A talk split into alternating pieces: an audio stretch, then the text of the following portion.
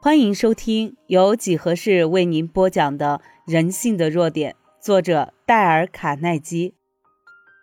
消除思想上的忧虑。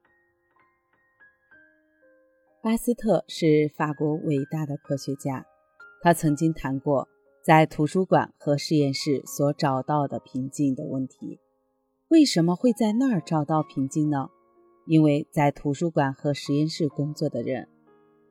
通常都埋头于工作，没时间为自己担忧。做研究工作的人也很少精神崩溃，因为他们根本没有时间像其他人那样奢侈。让自己忙着是一件非常简单的事。为什么这么简单的一件事情能够把忧虑从你的思想中赶出去呢？因为有这么一个道理。一个人不论多么聪明，都不可能在同一时间想几件事。这是心理学家所发现的基本定理之一。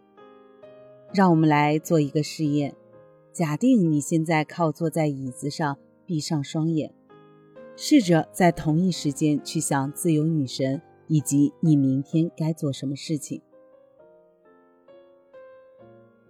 这时。你就会发觉自己只想轮流想其中一件事，而不可能同时想两件事情，对不对？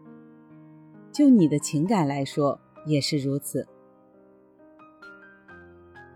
例如，我们不可能充满热情的想去做一些令人兴奋的事情，同时又因为忧伤而拖延下去。一种感觉会把另一种感觉赶出去，就是这么简单的发现。使得军方一些心理治疗专家能够在战争时创造出一个医学奇迹。一些人因为经受不了战场上的打击而退下来，患上了一种心理上的精神衰弱症。军队医生对这些大都采取了让他们忙着的治疗方法。除了睡觉时间之外，这些在精神上受到打击的人每时每刻都在活动，例如。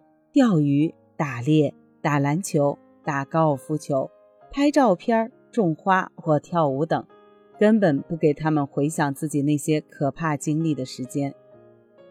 职业性治疗是近代心理医生发明的新名词，也就是拿工作当做治疗疾病的药。这并不是什么新的方法，因为在耶稣诞生的五百年以前。古希腊医生就已经使用这种方法为人们治病。几年前的一个晚上，我永远也忘不了。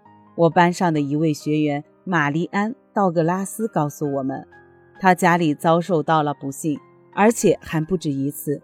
第一次，他失去了五岁的女儿，是他非常疼爱的孩子。他和他的妻子都以为自己无法承受这个打击，可是。用他的话来说，十个月之后，上帝又赐给了我们一个小女儿，但她只活了五天，就又离我们而去。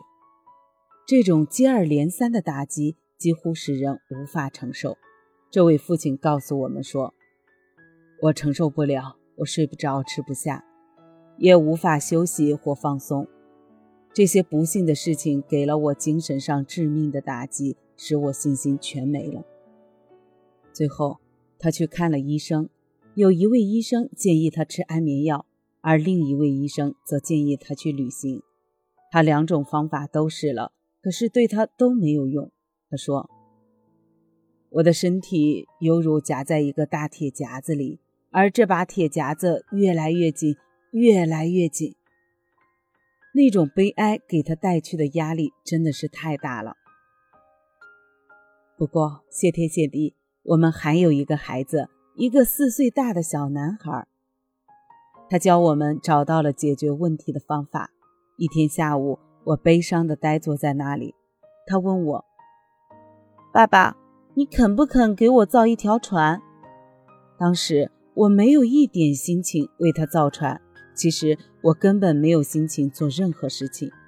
可是我的儿子是个很会缠人的小东西。我不得不按照他说的去做。为了给他造那条玩具船，我大概花了三小时。等到船造好之后，我发现这造船的三小时竟然成了这段时间我最放松的时间。正是这个小小的发现，使我从恍惚中惊醒的过来，也使我想了许多。这是我几个月来第一次认真思考。我发现，如果你忙着做一些需要计划和思考的事情的话，就不会有时间忧虑了。对我来说，造那条船时，我的忧虑全都消失不见了。所以我决定让自己不停地忙着。第二天晚上，我看了看每一个房间，把所有需要做的事情都写在了一张纸上面。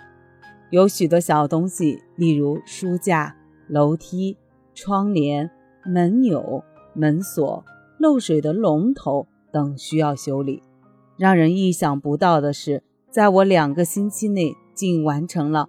二百四十二件一直以来需要做却没有做的事。另外，我还给我的生活增加了富有启发性的活动。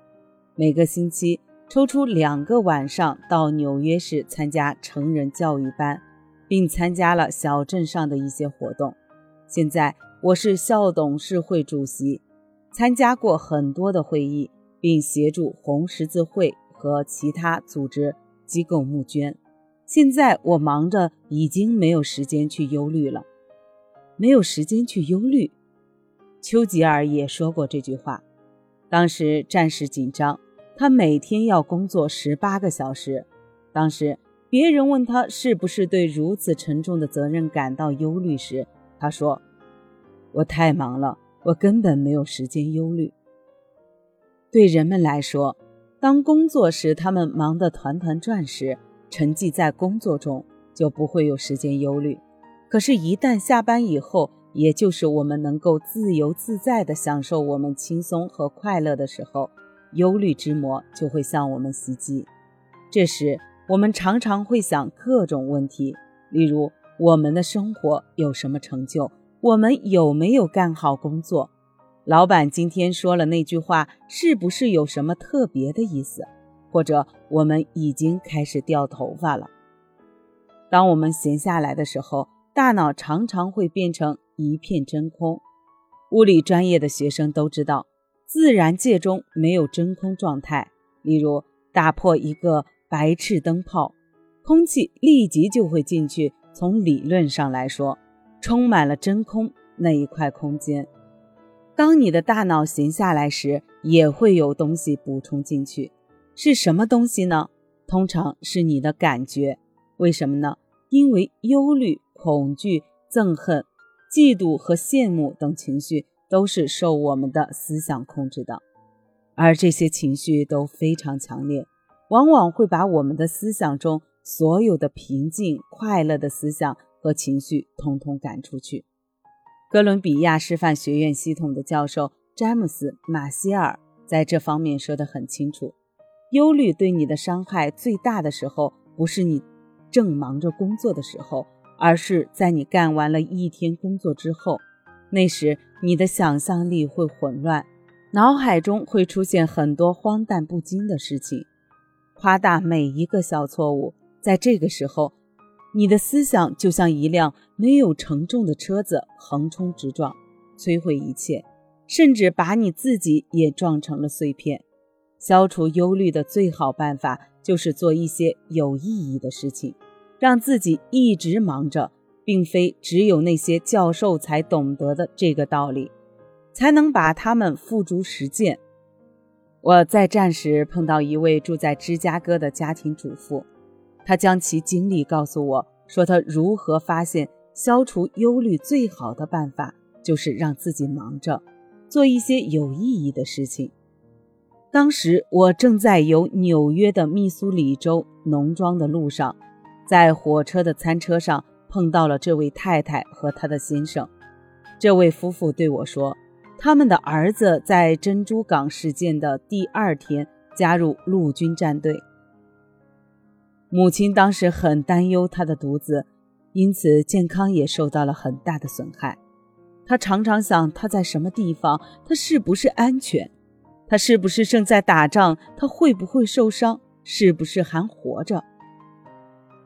我问他后来怎样把这种忧虑克服掉的，他回答说：“我让自己忙着。”他告诉我，他开始把女佣辞退，希望做家务能让自己忙着。